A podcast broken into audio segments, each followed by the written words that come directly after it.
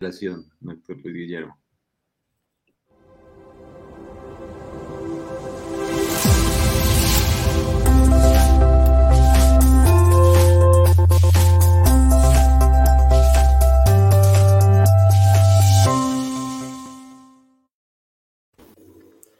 Muy buenas tardes a todos los que se conectan a esta hora a través de las redes de, de Cara al Futuro y la Bodeguita. El día de hoy nos encontramos con el doctor Luis Guillermo Vélez Álvarez, quien es eh, miembro de la Junta Directiva de la Fundación ESIM y además es consultor, es docente, investigador en la Universidad FIT de Medellín, estudió economía por la Universidad de Antioquia y es doctor en esta disciplina por la Universidad de París.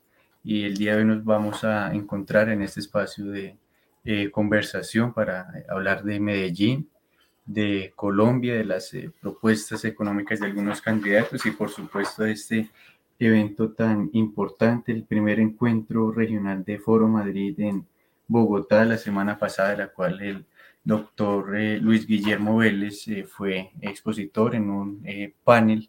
Y bueno, le doy la bienvenida al doctor Luis Guillermo por aceptar nuestra invitación. Samuel, Lucas, me gusta mucho saludarles. Mucha, muchas gracias por, por esta invitación. Eh, siempre que, que, los jóvenes me invitan a, a estas cosas, lo hago con, con, un gran placer. Yo soy antes que nada un profesor y entonces pues me gusta compartir si alguna cosa puedo saber pues con, con los jóvenes. Entonces aquí estoy, muy contento. Gracias, doctor Luis Guillermo. Y bueno, mi primera pregunta es, eh, profesor, usted como asistente al Foro Madrid, eh, ¿por qué considera que es importante la eh, Carta de Madrid y qué papel tiene Colombia? ¿Cuál es su importancia geopolítica? Hombre, ese foro que hicimos en Bogotá es un evento muy importante, que yo confío de nacimiento a una unidad eh, en la acción y en las ideas y en las actuaciones de los partidos que en América Latina y en España defendemos la libertad, la democracia, el Estado de Derecho, la propiedad privada, las reglas del mercado voluntario. Eso es lo que nos unifica. Y entonces esta reunión fue muy importante, promovida pues por la Fundación Foro Madrid y por la Fundación Disenso, y nos reunieron a gente de, de, todos los países. Había gente de Chile, había gente de Perú. Se hizo un panel sobre Chile, se hizo un panel sobre Perú. Esa pobre gente de Perú está más arrepentida pues que un tatuado con ese hombre, con ese analfabeta que eligieron. En fin, y estuvimos intercambiando experiencias. Entonces es importante que avancemos en conversar los demócratas. Yo lo digo, digo, somos los demócratas liberales los demócratas liberales del capitalismo de democracia liberal, los que estamos ahí. Eso es lo que tenemos que defender. Las instituciones de la democracia y el capitalismo son, son cuando estamos en ellas y las cosas arreglan bien, no pensamos en ellas, es como, como el oxígeno, como la atmósfera, como la atmósfera, ¿sí? Uno está pensando todo el tiempo, uno solamente piensa en, en el oxígeno cuando le está haciendo falta. Y eso es lo que está pasando. Entonces esa reunión tenía ese propósito, es muy importante y tiene el objetivo de que vamos reuniéndonos para hacer frente a otro foro, al Foro de Sao Paulo, que es una organización que desde 1990 eh, reúne a los partidos de la extrema izquierda latinoamericana que andan en el proceso de tratar de implantar en los países de América Latina pues eh, el socialismo, la economía estatista y acabar con las libertades y la democracia. Así es, doctor Luis Guillermo. Ahora tiene la, el uso de la palabra Lucas. Muchísimas gracias, Samuel. Eh, doctor Luis Guillermo, un cordial saludo, como siempre. Un gusto tenerlo en nuestro programa en De Cara al Futuro. Usted sabe que eh, usted cuenta con nosotros eh, pues para exponer sus ideas, para exponer y defender las ideas de la libertad que todos compartimos. Con el saludo a la audiencia también. Doctor Luis Guillermo, a mí me gustaría que usted me dijera de manera eh, muy concisa eh, y nos compartiera cuál es su percepción respecto a las propuestas económicas de los candidatos del equipo por Colombia. Eh, pues enfocándonos en Enrique Peñalosa, Barguil, Char y Fico. Cuéntenos, doctor Luis Guillermo, ¿qué es lo bueno y lo malo según su opinión, según su perspectiva, su conocimiento? El equipo por Colombia, pues es la gente que, que con la que yo más simpatizo. Eh, realmente mm, yo en política no me inclino tanto, no estoy pensando en lo que yo no voto con la esperanza de que haya un gobierno que haga muchas cosas. Yo voto con la esperanza de que haya un gobierno que deje hacer. La riqueza la crean los empresarios y los trabajadores, los intercambios, el comercio. Esa es la riqueza real de una sociedad. La riqueza es la amplitud del intercambio libre, voluntario, donde nos prestamos servicios los unos a los otros. Entonces, un gobierno bueno lo que debe garantizar en primer lugar es que podamos hacer nuestros intercambios, que podamos hacer nuestros negocios, que podamos hacer nuestros contratos en paz, en seguridad, en tranquilidad. Entonces, eso es lo que yo espero de un gobierno. Ya lo otro que dicen que, que vamos a hacer una escuelita, que, que vamos a repartirle loncheras a los niños eh, y todo eso, eso me parece accesorio. Lo importante es un gobierno que dé esa señal. Vamos a permitir la actividad de las familias y de las empresas en la libertad y el orden más grande posible. Recuerden que la enseña del escudo de Colombia es libertad y orden, libertad y orden. Y eso es lo que necesitamos para desarrollarnos.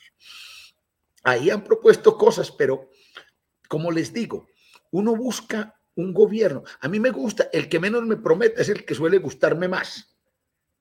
El que menos me prometa como en cositas, que voy a hacer un puentecito, que voy a hacer una escuelita. Está bien que hagan esas cosas, pero lo importante y lo fundamental es lo otro, un ambiente de libertad y orden para que las familias y las empresas puedan hacer sus negocios y cada cual pueda buscar, como mejor lo entiende, la realización de sus potencialidades. Ese es el punto. Gracias, doctor Luis Guillermo. Y también viendo un poco eh, su eh, presentación que sale en la cartilla, eh, observé que usted fue em, jefe de la Unidad de Gestión Regulatoria de, la, de las Empresas Públicas de Medellín EPM y jefe de investigaciones económicas de esa misma empresa, asesor de Hidroituango. Ahora yo quiero consultarle respecto de la actualidad de este proyecto, del manejo que le ha dado el señor Daniel Quintero Calle a, EPM y, bueno, estas eh, noticias recientes que hemos visto de las, eh, del proyecto. Eh, Samuel, yo, lo que dice ahí en la hoja de vida, pues yo me gané la vida como, y sigo trabajando en eso, como economista de servicios públicos en temas de tarifas, en temas de regulación de servicios públicos, en temas de diseños de mercados, de servicios públicos y todas esas cosas. Esa fue pues como, como mi especialidad y en esa especialidad ayudé y colaboré pues en muchos, en Colombia y en muchos países de, de América Latina. Eh, pero hombre, el tema de Hidroituango, mm, el, el, tema de Hidroituango, pues eso es una cosa muy, lo, lo, lo, lo, que ha montado este alcalde y después lo que montó el, el contralor, eso es una cosa de un descaro, eh, una ignorancia, una prepotencia, una... Es decir, eso es, eso, eso es horroroso. A ver, yo les cuento rápidamente cómo fue el asunto. Eso es un gran proyecto hidroeléctrico. Los proyectos hidroeléctricos, y mientras mayor sea su escala, presentan más riesgos, presentan más riesgos. Y buena parte de los riesgos, pues uno los encuentra en el terreno. Entonces, usualmente se presentan grandes dificultades. Ahora, ese proyecto lo estaba haciendo, pues, las mejores firmas de ingeniería, ¿cierto? Y tenían los mejores asesores. Las firmas que estaban participando allí tenían a su haber la construcción, diseño como de 128 centrales hidroeléctricas. Era gente que sabía hacer las cosas. Allá hubo una contingencia, se cayó un túnel. y se produjo un taponamiento y, y eso estuvo a punto de generar una gran desgracia. Esa, el, el agua empezó a aumentar y amenazaba con llevarse lo que ya se había construido del embalse. Esa gente, esa gente de, de PM y esos contratistas se jugaron la vida. Estuvieron cuatro meses dedicados, dedicados a superar esa contingencia y a evitar lo que hubiera sido la tragedia eh, más grande en la historia de este país. Lo de Armero hubiera quedado chiquito. Si hubiera venido esa presa y esa gente visto ese daño. Entonces, eso se superó, esa contingencia.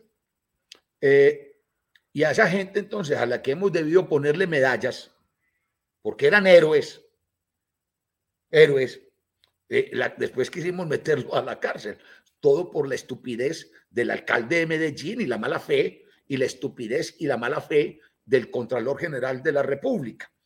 Ese par de imbéciles se les ocurrió que es que allí había habido dolo y no sé qué cosas. Eso es lo más absurdo. Miren, el proyecto estaba muy bien asegurado. En esos proyectos lo fundamental es tener unos buenos seguros, buen seguro, una cosa que expresa la seriedad de la empresa que está haciendo el proyecto, un buen seguro. La contingencia se produjo el 28 de abril de 2018. El 2 de abril, mayo, el 2 de mayo ya se había reportado a la aseguradora de la contingencia. Entonces, ¿qué hace la compañía de seguro? Inmediatamente manda a su gente para ver qué fue lo que pasó. Se los voy a poner con un ejemplo muy sencillo. Eh, Samuel y, Lucas. Imagínense que uno asegura, que uno asegura una bodega, ¿cierto? Una bodega en la que tiene materiales y cosas de esas, pues lo asegura. Y la bodega se incendia. Entonces lo primero que hace la compañía de seguros es ir a mirar. Primero, si no hubo mala fe, si no hubo dolo. Porque hay gente que asegura cosas, paga una prima y después corre a cobrar, ¿cierto? Y le echan candela. Eso ocurre. Le echan candela a la bodega. Entonces, lo primero que hace la compañía es ver, no hubo dolo. Luego ya empieza a mirar, ¿sí? Si uno había tomado buenas precauciones en el manejo de su bodega. Es decir, si no tenía por ahí un montón de, tarros llenos de, estopas eh, empapadas de, gasolina, si estaba bien con sus extintores. Entonces, mira, usted mira los extinguidores, ¿cierto? Hombre, había 20 extinguidores y todos estaban con sus fechas. Bien, entonces después de que constata que uno fue cuidadoso en el manejo de su bodega, decir, que no, te, no estaba asumiendo riesgos y que tenía las medidas de precaución y que uno no fue un perverso, la compañía de seguros dice, pago, porque ni el dolo ni la culpa grave son asegurables. Entonces, el en, en septiembre de 2019, la compañía de seguro dijo, pago, eso está dentro de la cobertura. Y cualquier persona razonable entendía pues que ya eso había quedado eh, resuelto porque es que a la compañía de seguros, la compañía de seguros decir que, que no hay dolo ni culpa grave y voy a pagar era, era decir voy a sacar eh, mil millones, no sé cuántos millones de dólares. ¿Sí me entienden? Era muy, eh, eso, eso, no es una cosa de juego.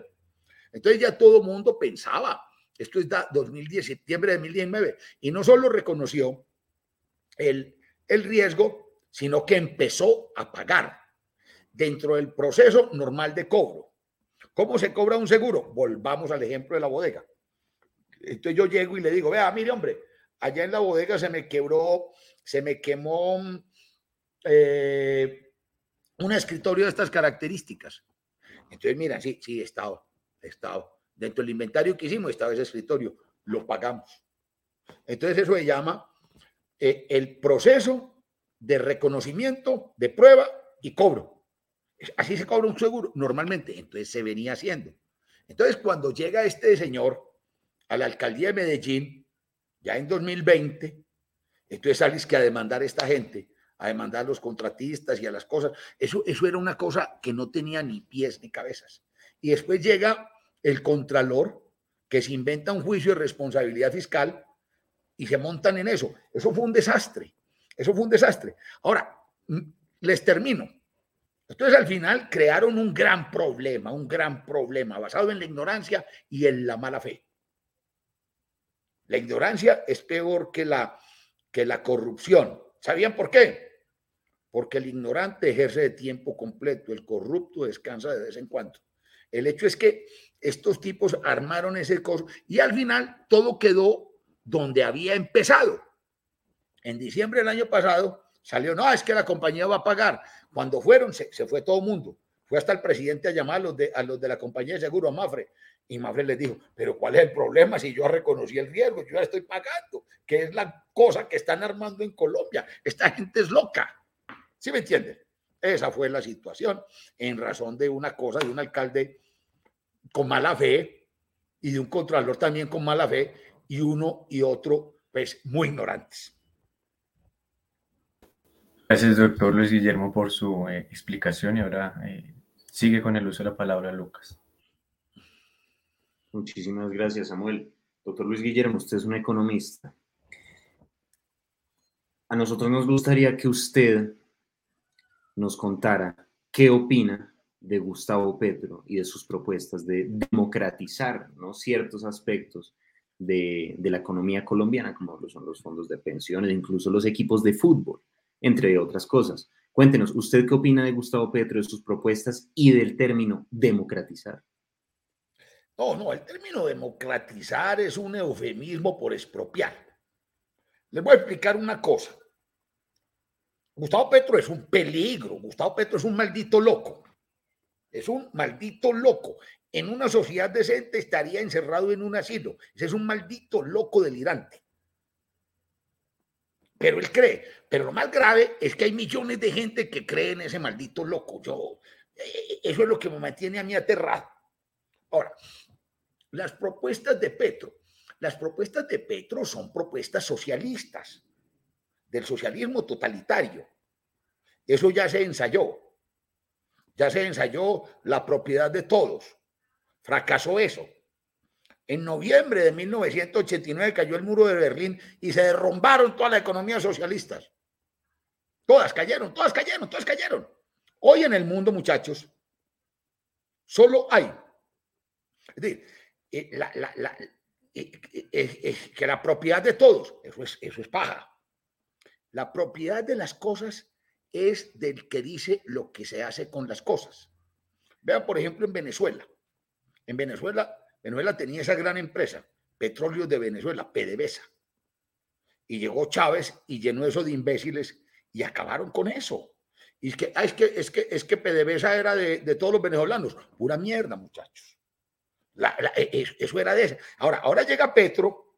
Si Petro llega a la presidencia, al otro día pone un cretino como él en, de presidente de Ecopetrol y nombra cinco imbéciles iguales a él en la junta directiva y acaban con eso, acaban con eso inmediatamente, acaban con eso.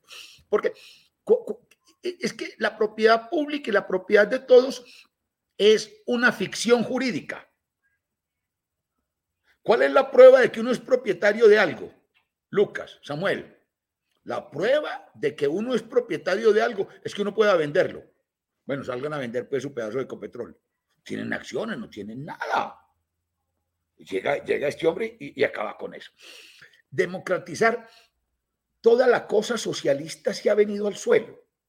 Todos esos países de Europa Oriental, cuando tuvieron la oportunidad, tumbaron esos gobiernos comunistas y se volvieron economías de mercado, economías capitalistas. Entonces nosotros, eh, en África, no hay ni un solo país ahora hablando de socialismo.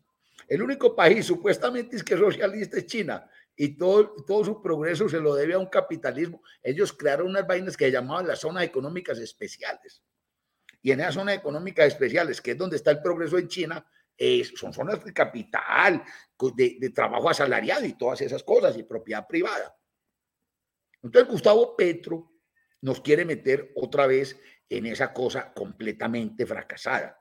Venezuela es una economía fracasada, Cuba es una economía fracasada, pero no es porque no sepan, les explico, ojo pues que les explico. Paren bolas. No es porque el tipo no sepa, el tipo sí sabe. El tipo sabe.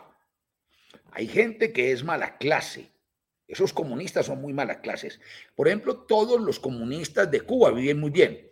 Maduro es rico. Toda la familia de Maduro es riquísima. Todos los de Diosdado Cabello es riquísimo. Los Castros son ricos. Incluso aquí ya, los de acá ya empezaron a ser muy ricos. Petro es un hombre rico. Piedad Córdoba es una mujer riquísima. Ya empezaron a robar antes de llegar al poder. Imaginen cuando lleguen y tengan todo el poder.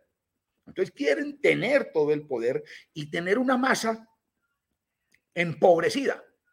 Por ejemplo, Cuba, Vietnam. Hay una masa empobrecida. Esa gente ya ni protesta. Tienen tanto hambre, sí. Tres generaciones de cubanos se han pasado aguantando hambre y sufriendo eso. Tres o, cuatro generaciones de, los de Vietnam del Norte. No crean una cosa, la libertad nos impone siempre. Una dictadura puede durar muchos madres años. Eso es lo que pienso de Gustavo Petro ahí como en principio. Y no me toreen más. no, doctor Luis Guillermo, nosotros vamos a usar un poquito de su confianza porque usted mencionó a una ex senadora que la mayoría de los colombianos conocemos con el alias de Teodora. Si usted menciona a Piedad Córdoba, cuéntenos usted qué piensa de todo lo que está sucediendo respecto a la justicia estadounidense, vínculos con el narcotráfico y, bueno, la hipocresía de Piedad Córdoba. Cuéntenos. No, yo no sé mucho de eso. Eh, eh, yo, yo, me muevo más bien como en el terreno de las ideas. y, y, las ideas de esta señora pues me han parecido siempre detestables, ¿cierto?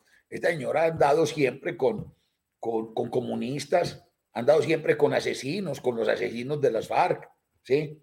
Esta señora se dice que que intermedió secuestros. Esta señora ha tenido una actividad muy infame. Entonces eso es lo que pienso de ella, pues, ¿qué más puedo pensar? Ahora, lo que me aterra, lo que me aterra, yo vivo aterrado, yo vivo aterrado, yo vivo aterrado de que Gustavo Petro no esté en un asilo de locos y de que esta señora no esté en la cárcel. Y, esa, es la gran, esa es la crisis de Colombia. La crisis de Colombia es que hoy eh, gente delirante y loca son protagonistas de la vida política y social del país. Esa es la crisis de este país. Que, uno, que, uno salga a hablar todos los días de Otoniel. No, no, eso es una desgracia, hombre. Eso es una desgracia para el país. Así es, doctor Luis Guillermo. Y bueno, ahora tomando un poco el tema de Ecopetrol, que eh, quiero consultarle respecto a su opinión, que usted lo ha venido proponiendo desde hace eh, algunos años y ese vender eh, Ecopetrol. Cuéntenos y eh, profundícenos un poco más en esta propuesta. Es que a mí no me gusta la propiedad del gobierno. A mí no me gusta la propiedad del Estado, que llaman la propiedad pública la propiedad de todos. Eso es una maldita ficción jurídica. El propietario de las cosas es quien decide lo que se hace con las cosas. Entonces, ¿qué es lo que pasa? Por ejemplo, veamos el caso de empresas públicas de Medellín, ¿cierto? La pública de Medellín, los medellinenses creemos que es de nosotros y todo eso. Y llegó este patán de, Quintero Calle y está haciendo ochas y panochas con eso. Ah, nombró directivos ahí mediocres a su antojo. Tiene una junta directiva de papanatas a su antojo y está haciendo lo que le da la gana ahí. Entonces, ¿quién es el propietario de PM? Pues Quintero Calle. Quito Calle saca el que le da la gana, le da los contratos a los que le da la gana. Y entonces, ¿qué pasaría con Ecopetrol? Imaginen que llegue pues Petro. Pucha, ese hombre acaba con eso en un pispás. Incluso yo no entiendo por qué esos tipos de la uso, los tipos de la uso me parecen que son locos. Es que la imbecilidad llega a unos niveles muy grandes. ¿sí? Un tipo te dice, oiga pues lo que ha dicho Petro, voy a acabar con la exploración y la explotación de petróleo. Y los tipos de la uso es que, es que son partidarios de Petro. Hombre, no, eso es ser muy boludo. Pues, como dicen los argentinos, boludos. Si la uso. Caterva de boludos, hombre, entonces no crean ese cuento de que la propiedad de todos, no, eso hay que venderlo. Y mientras narra, en este momento sería el mejor momento para vender eso. Ahora que ese precio está alto, ¿sí? Y entonces ya uno descuenta y saca eso, entonces sale y, salimos de problemas de deuda y salimos de, Es que los gobiernos no son para vivir de los negocios, los negocios son para las personas particulares, los gobiernos son para vivir austera y moderadamente de los tributos, de los impuestos. Gracias, doctor Luis Guillermo. Y ahora es, eh, innegable preguntarle respecto a dos cosas. La primera, quiero conocer su opinión del paro armado del ELN, eso cómo beneficia a Gustavo Petro y también respecto al aborto, que eh, ha sido eh, una avanzada criminal. Ya en Colombia, incluso ayer la aprobaron también en Chile hasta los eh, nueve meses. cuéntenos su opinión respecto de estos dos temas tan polémicos. Hombre, vea, del paro armado, no del paro armado doy una noción más general. Planteo el problema en términos más generales. Es que es como si el país, y, eso es lo que me molesta un poco, cuando, cuando veo los candidatos, pues, de, de, ¿cómo se llaman? del Pacto de Colombia, pues, que son los que menos me chocan, o los que más me gustan, los que menos me chocan, ¿sí? Hablando bobadas. Ay, es que voy a hacer unas casitas. ¿Qué casitas?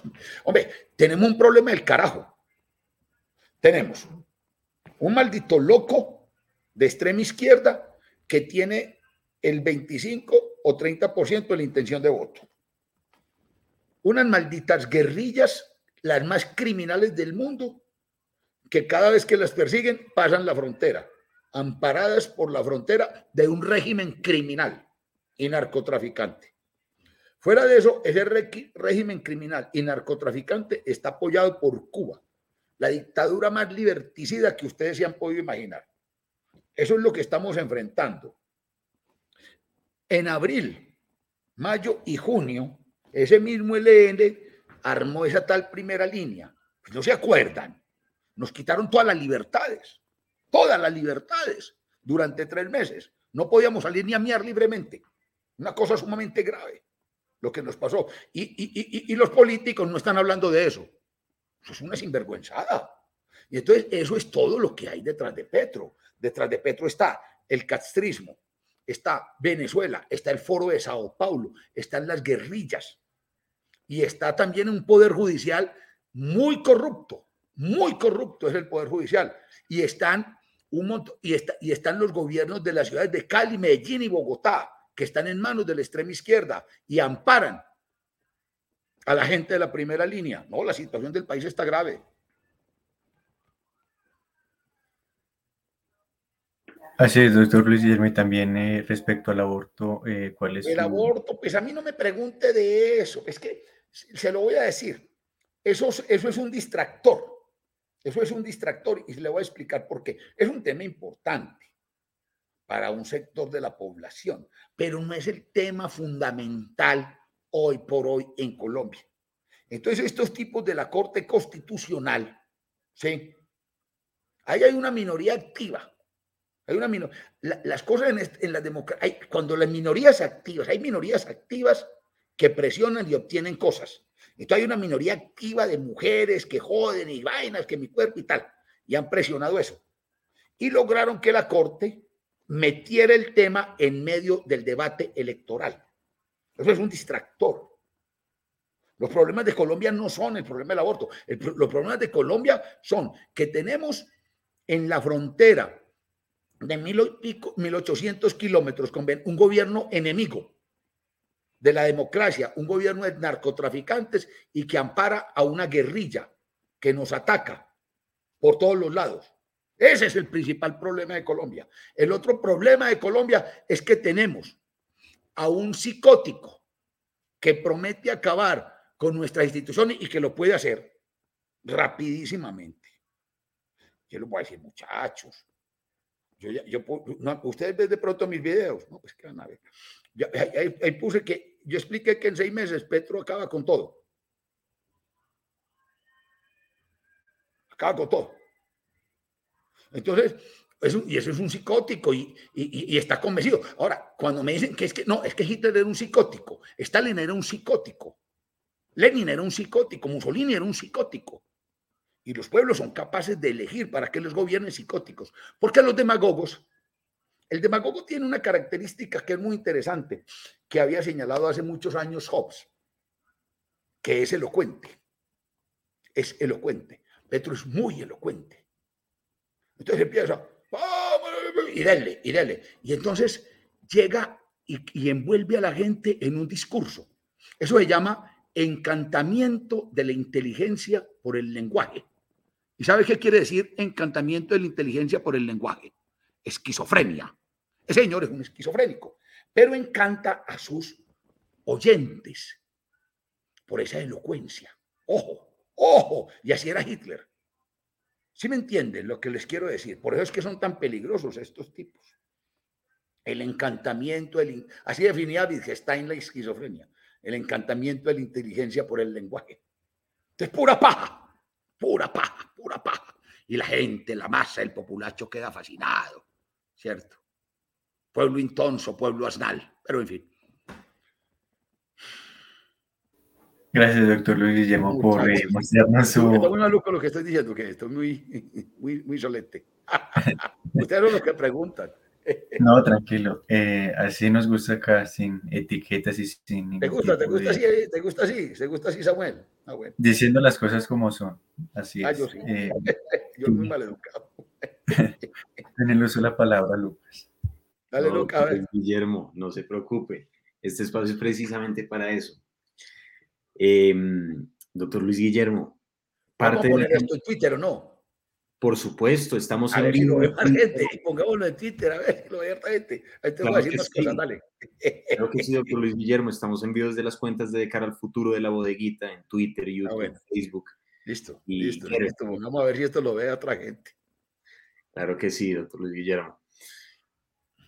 Una de las, eh, uno de los componentes de la campaña de Gustavo Petro ha sido el problema de las tierras.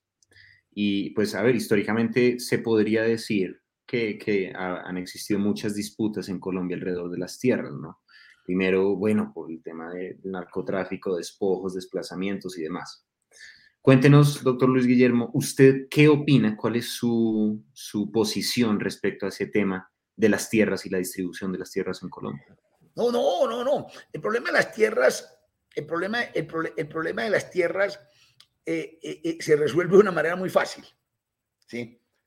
Mm, el problema de las tierras se resuelve con el libre comercio. Les voy a explicar cómo es el maní con la tierra. la tierra, la tierra tiene un problema. Y es que no podemos crear más, ¿cierto? Podemos crear más capital productivo y podemos crear más gente, nace más gente, más trabajo. Pues, la, cosa de los factores, capital, trabajo y tierra. La tierra está ahí, ¿cierto? Entonces la, tierra, la, tierra, la tierra tiene una restricción, pero eso es pura paja, eh, eso no es una restricción absoluta. cuando usted mete maquinaria, ¿sí? eleva la productividad de la tierra, eleva la productividad de la tierra. Entonces, por ejemplo, yo no sé, ustedes están jóvenes, por allá en los años 60 nació es que, es que el Club de Roma, entonces el Club de Roma decía es que, ay, que nos vamos a morir todos de hambre. Ah, no, y antes del Club de Roma, pues en el siglo XIX había habido un tipo que llamaba Malthus, ¿cierto? Tomás Roberto Malthus. Entonces Tomás Roberto Malthus decía, ay, nos vamos a morir todos de hambre, porque la, la, la, la humanidad crece a una tasa geométrica y, y, la productividad de la tierra a una tasa aritmética, entonces nos vamos a morir de hambre. Todavía no hemos muerto de hambre, como dijo Malthus, y todavía no nos hemos muerto de hambre como dijo el Club de Roma, y no nos vamos a morir, porque permanentemente estamos inventando cosas, inventando cosas que vuelven más productiva la, tierra. Entonces, el tema, el tema de, que, de la propiedad de la tierra, eso, es un fetiche. ¿A quién le importa que, que se... Ahora, aquí ha habido como una alabanza eterna, es que a la pequeña propiedad parcelaria. Fue lo más ineficiente del mundo que pequeños campesinos ahí, parcelarios. ¿Por qué los quieren ahí? Porque se quedan todos pobres. Gana más plata, ¿sí? Un obrero asalariado en una gran plantación industrial, ¿sí? que un pobre campesino parcelario con dos vacas, tres gallinas y un marrano. Eso es pura. Ahora, ¿por qué los quieren así? Porque los tienen pobres, porque los tienen pobres. ¿Sí me entienden? Es muy importante entender eso. Entonces, esa propiedad de la, esa idea de las pequeñas parcelas, eso es pura paja para mantener jodida a la gente. Pero la gente cree ese cuento.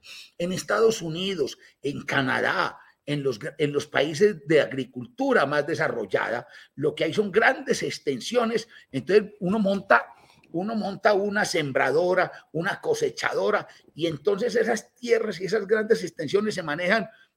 Argentina, que es el país más productivo del mundo en la agricultura y en América Latina, esos son extensiones y extensiones, y eso manejan las cosas con dos o tres tipos, porque todo eso es tecnificado. Y eso produce y produce y produce. Y así tiene que ser el tema de la tierra. Es que para qué estamos, vamos a estar en la agricultura. Estados Unidos, que es una potencia agrícola, tiene menos del 1% de la población en la agricultura. Y es que un país desarrollado no tiene, tiene poquita gente en la agricultura. ¿Sí me entienden? Porque si uno tuviera toda la gente en la agricultura, entonces ¿cómo haría las cosas? Entonces, una, menos de una persona produce comida suficiente para mantener a los otros. Y entonces así es donde surgen las otras cosas, las artes, los oficios, las cosas bonitas. ¿Cuánta agricultura hay en Nueva York, hombre? Ni una nada, hay una agricultura y la gente no se muere de hambre. Entonces, ¿cuál es el problema de las tierras? Eso es puro mito, pura paja de gente ignorante y tonta. ¿Y, cómo se combate el problema de la tierra? Con apertura económica. Entonces, si hay un terrateniente, ¿sí? Usted, por ejemplo, aquí salen, ¿cierto? el mayor defensor de... Aquí hay un señor que se llama Robledo, Jorge Enrique Robledo, ustedes lo deben conocer. Es, es candidato. Ese hombre es brutísimo. Ese hombre es brutísimo, brutísimo. Ese hombre no tiene ni idea de economía. Bruto, bruto, bruto, bruto de nacimiento, sellado. Entonces dice que es que hay que proteger la agricultura. No, eso es lo peor. Cuando uno protege y cierra la agricultura, hace que la gente de las ciudades y el sector urbano pague más caro los alimentos y eso eleva la renta del terrateniente. Es el terrateniente el que gana con la protección de la agricultura. Entonces la única forma de acabar con el tema del terrateniente abusivo es abriendo la cosa e importando todo lo que haya que importar. Arancel cero, muchachos. Arancel cero. Totalmente de acuerdo, doctor Luis Guillermo, con su propuesta y acá también en los eh, comentarios también nos lo hacen eh, saber. Eh, doctor Luis Guillermo, ahora teniendo en cuenta las elecciones legislativas y presidenciales, muchos se preguntan por quién votar. ¿Usted por quién les recomendaría que ya hay unas pinceladas que usted dio en su blog y en su canal de YouTube? Pues hombre, mm, hay que votar por los menos necios. Yo no votaría, les voy a contar una cosa. Aquí toda la extrema izquierda de este país está agrupada en un movimiento que llama el Foro de Sao Paulo. Entonces les recomiendo a los que me están escuchando que se metan en Google y vean cuáles son los partidos del Foro de Sao Paulo. El Foro de Sao Paulo es una agrupación de gente que en América Latina quiere implantar el socialismo del siglo XXI. Entonces no hay que votar, ni riesgos, ni riesgos por los partidos del Foro de Sao Paulo. ¿Y cuáles son? Colombia Humana. La lista de Petro no deben darle un voto, ni riesgos. Ese partido verde, esos son unos hipócritas. Como dice por ahí en un chiste, verde por fuera son patillas, verde por fuera, rojo por dentro. Hacen parte del Foro de Sao Paulo. Polo Democrático, hace parte del Foro de Sao Paulo. Están en el proyecto del socialismo 21. Entonces, por ejemplo, no se puede votar. Yo tampoco votaría por el Partido Liberal. Pues por ahí están César Gaviria en un comportamiento completamente sinvergüenza, diciendo que hay que apoyar a Petro. No, eso es una decadencia muy grande pues, del liberalismo. Yo no votaría por esa gente. Entonces, las listas, esas listas que acabo de mencionar, ¿cuáles más? Colombia Humana, encabezada por, un, por, por una mula de esas, como Gustavo Bolívar. Por Dios, hombre, por Dios. Eh, esa lista verde. No, no hay que votar por eso. Ahí está Marulanda. Lo de Marulanda es una vergüenza. Iván, Iván Marulanda. Ay, es que lo vi. No, Iván Marulanda es comunista. Qué vergüenza, hombre.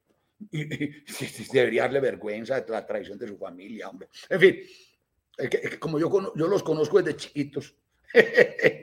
Entonces, mm, en general, todas esas listas la lista de los comunes, pero por supuesto, a eso no hay que arrimarse. Eso es inmundo. La lista del Polo Democrático, ni riesgos. Entonces, esos son partidos del Foro de Sao Paulo, que quieren Es que el Foro de Sao Paulo, otro día me entrevistan sobre el Foro de Paulo y les explico cómo es el maní con esa gente. ¿eh? ¿Por qué tienen tantos partidos? Hay 123 partidos para 27 países.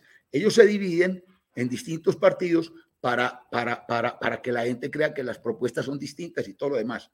Y cuando ganan, chaque, se unen y lo joden a uno. Ojo, Entonces es el Partido Verde de Claudia López, que ampara las, que ampara las, eh, las primeras líneas.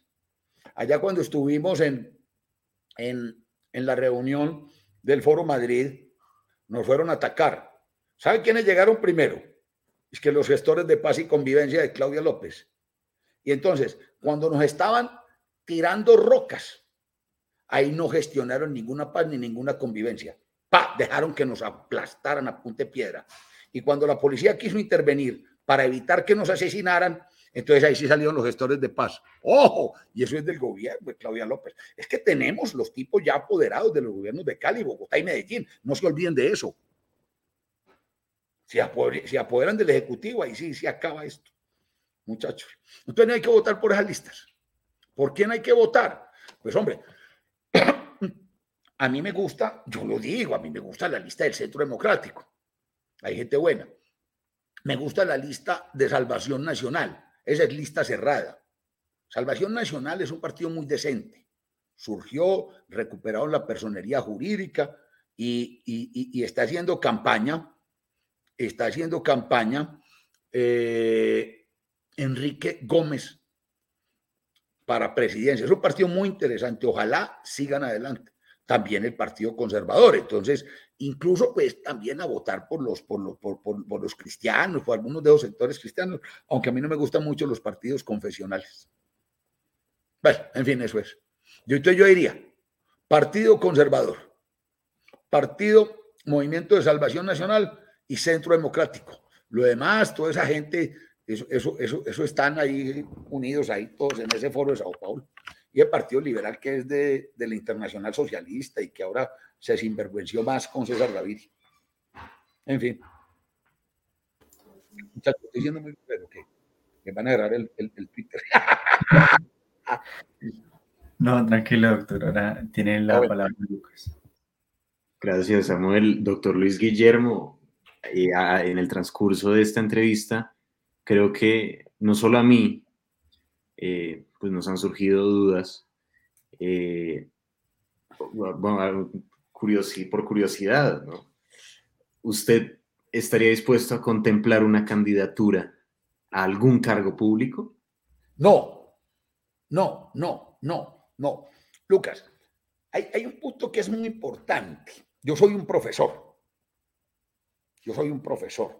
Lo que más me gusta cuando salgo por ahí a la calle y los jóvenes me dicen profesor. Ahora, yo hago política. Yo hago política. Pero es que la única forma de hacer política no es hacer política siendo candidato a algo o siendo cosa de algo, siendo, ¿sí me entiendes? ¿Sí? Entonces, no, e, e, esa es una visión errada de la política. Yo hago política por ciudadano, porque soy buen ciudadano. Entonces opino, conceptúo y planteo cosas. Entonces, el día. Entonces, entonces esto me da a mí, Lucas, mi forma de hacer política, mi forma de hacer política me da gran libertad, me da gran independencia. Entonces el día en que yo diga, ay, que voy a ser candidato no sé qué, no sé cuántas, yo pierdo toda mi libertad. Y, no, la libertad es muy buena. Uno no puede perder la libertad por una curul, hombre. No faltaba más. ¿Sí? ¿Por qué? ¿Por qué? Porque yo valoro más la, la, libertad pues que la plata que paga una curul. En fin, es eso. Bueno, doctor Luis Guillermo. ¿Ya me entendió? Sí, señor, sí, señor. Y francamente yo estoy completamente de acuerdo con usted. Si uno, pues, si uno está en un lugar en el que le van a limitar la libertad de expresarse, pues... No, no, es que, es que si yo fuera candidato hoy, ¿usted imagina que yo fuera candidato, por ejemplo, en una lista ahí del, del Centro Democrático? Entonces yo no podría estar hablando mal del Centro Democrático. A mí me gusta hablar mal de todo el mundo. ¿Por qué? Porque, porque no, a mí me gusta hacer política en el sentido más clásico del término, en el sentido más aristotélico del término, es que me gusta hacer política, en el sentido del buen ciudadano, de la preocupación por la polis. Entonces, eh, si yo no soy candidato a nada, entonces yo tengo más libertad de decir qué es lo que pienso sobre la polis. Ese es el punto, mi querido Lucas. Doctor Luis Guillermo, díganos un nombre, ¿por quién va a votar? a la presidencia. A la presidencia. No, y, todavía no sé, yo no, yo no, yo no sé quién llegue con, con Petro a la segunda, pero sé que no voy a votar por Petro. Es que les vuelvo a explicar el sentido de mis votos, ¿sí? Yo creo que uno de los grandes males de la política contemporánea y del Estado grande y clientelista y de bienestar que hemos construido está en que mucha gente cree que un presidente o que un gobierno de un partido le va a resolver la vida. No, el único que le resuelve la vida a uno mismo es uno mismo, con su trabajo, con su esfuerzo, con su educación, con su empeño. Lo demás es carreta. Lo demás es carreta. Entonces, yo lo único que espero de un buen gobierno es que no me jodan mucho. Primero, que no me interfieran las libertades básicas. Por eso es que me aterra Gustavo Petro. Es que no vieron lo que hicieron. Es que ya nos dio un experimento de lo que iba a ser. Les recuerdo siempre, no se olviden de eso. Abril, mayo y junio. Las hordas de primera línea que apoyan a Gustavo Petro nos encerraron en nuestras casas. Y esas hordas son las que conforman las hordas de, en Venezuela y esas hordas. Es el lumpen en las calles organizado, atracando, asaltando. Ahí están en Bogotá en el portal de las Américas y no hay quien lo saque. Ya nos dijeron cómo iban a hacer las cosas. Entonces, a eso yo le tengo miedo. A eso le tengo miedo, mucho miedo. A mí me dicen a veces que si no me da miedo salir a hablar como estoy hablando, claro que me da miedo. Estoy muerto de miedo hablando con ustedes. Pero más miedo me da pensar que mañana esas hordas van a estar en la calle atracando, asaltando, quebrando, sin nadie que se les enfrente, como sucede en Venezuela. O como sucede en Cuba, que también hay lumpen organizado. La gente sale por ejemplo, ahora que salió la gente a protestar un poquito, no tuvieron casi necesidad de sacar el ejército de la policía. Salía el lumpen. Es que los guardianes de la revolución. Joda, eso es muy miedoso. Si me hago entender. Entonces, a mí lo que me da miedo, yo no voto por, un, por, por ningún presidente que llegue a hacer milagros. Voto en contra de un tipo que yo sé que va a llegar a hacer desastres. Ese es el punto. Ahora, obviamente, pues, Lucas, para no dejarte sin respuesta, cualquiera distinto a Petro será mi candidato en segunda vuelta. Muy buena esa consigna, doctor eh, Luis Guillermo, cualquiera menos Petro. Y bueno, para ir cerrando esta conversación, doctor Luis Guillermo, quisiera que nos diera un mensaje a los jóvenes y a los colombianos de cara a las elecciones en Colombia. Colombia. Bien resumido. No importa que sea grosero. Ningún problema, doctor. No, muchachos, un mensaje final es que piensen eso, no, no, lo, lo, repito una y otra vez. No hay que esperar que el gobierno llegue a hacer cosas por uno. Hay que esperar un gobierno que no le impida a uno hacer sus cosas crear sus empresas, hacer sus negocios, estudiar sus cosas, caminar, escoger. Es que hoy tenemos, ahora nos dicen, e, e, es decir, la libertad que hoy tenemos es muy grande. Entonces, ahí aparecen muchachos muy libertarios creyendo pues que esto no, esto, esto no, no, no. La libertad que tenemos es muy grande. Hoy tenemos muchos almacenes donde ir, tenemos muchas entidades de salud que escoger, tenemos la libertad que, de elegir que hoy tenemos en Colombia es impresionante. Obviamente hay que ampliarla, hay que buscar más. Entonces hay que buscar un gobierno que consolide esas libertades. Ahora, las libertades se ejercen en paz, en orden. Entonces hay que, buscar un gobierno que dé libertad y orden, libertad y orden. Y esa es la divisa del escudo de nuestra patria, libertad y orden. Eso es, para terminar, muchachos. Gracias, doctor eh, Luis Guillermo. no sé si eh, tal vez Lucas quisiera agregar algo para ir cerrando esta eh, entrevista.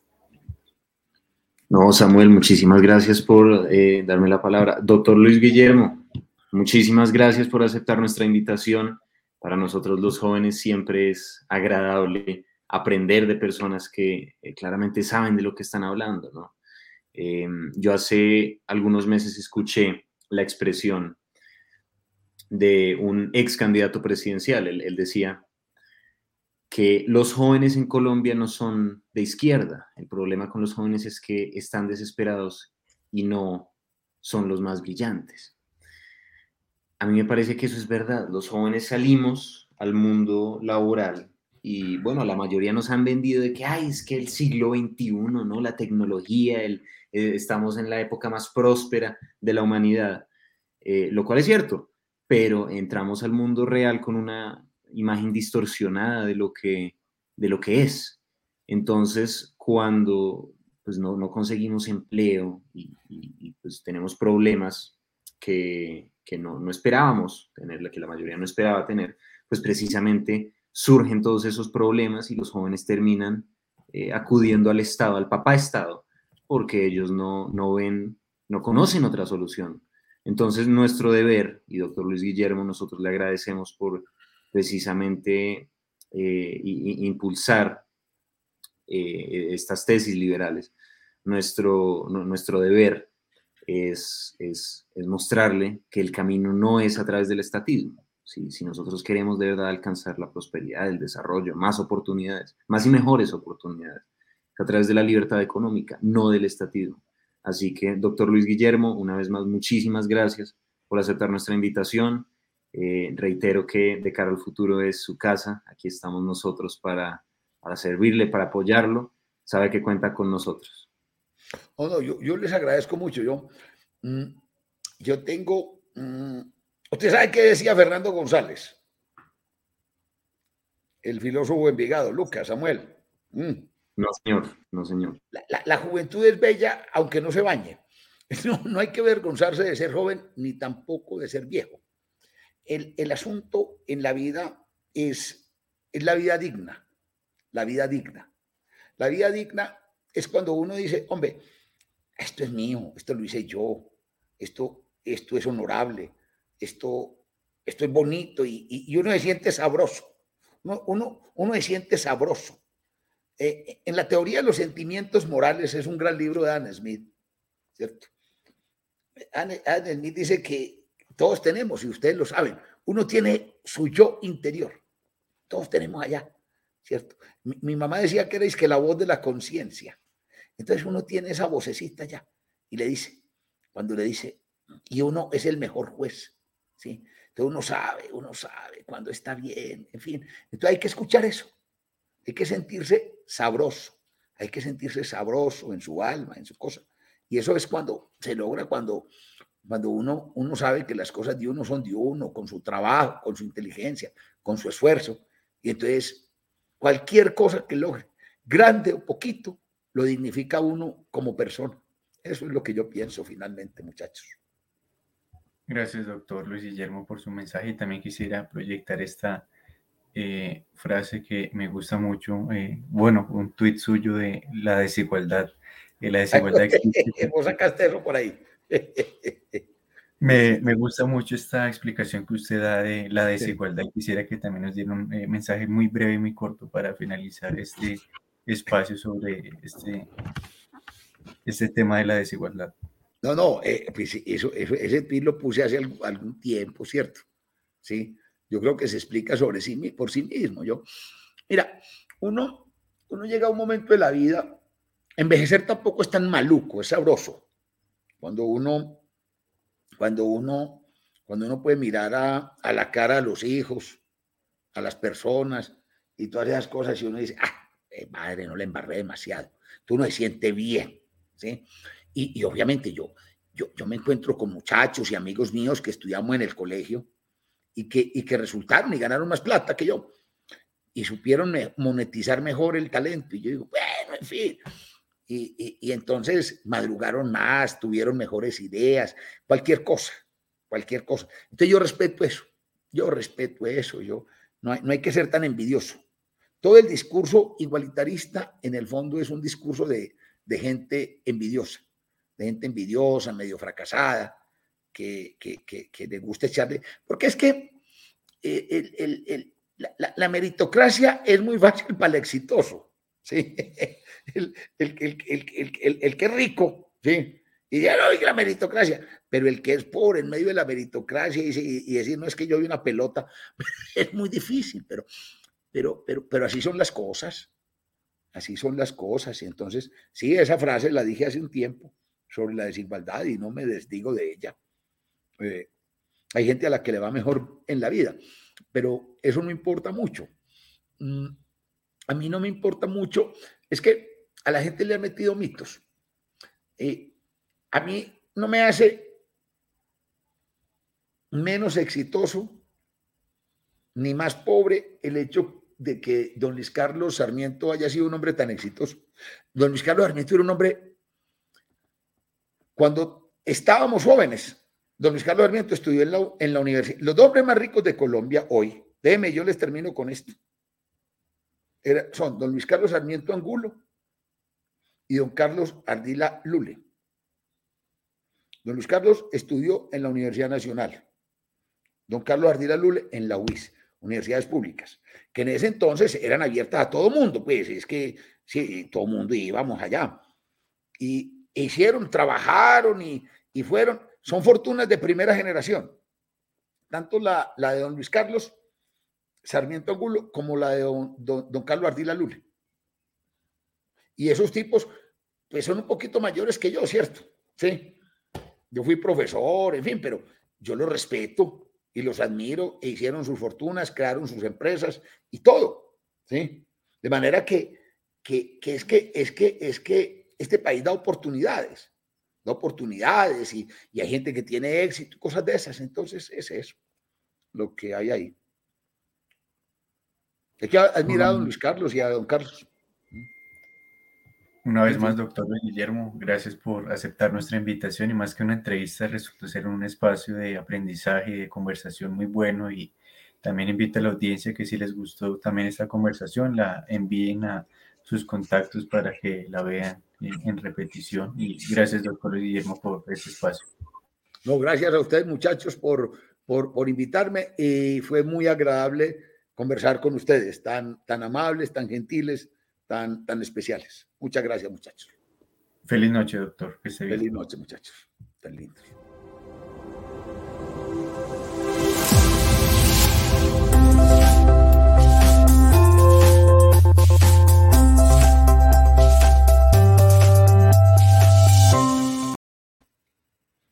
el programa de ellos. Ah, muy cool, ¿cierto?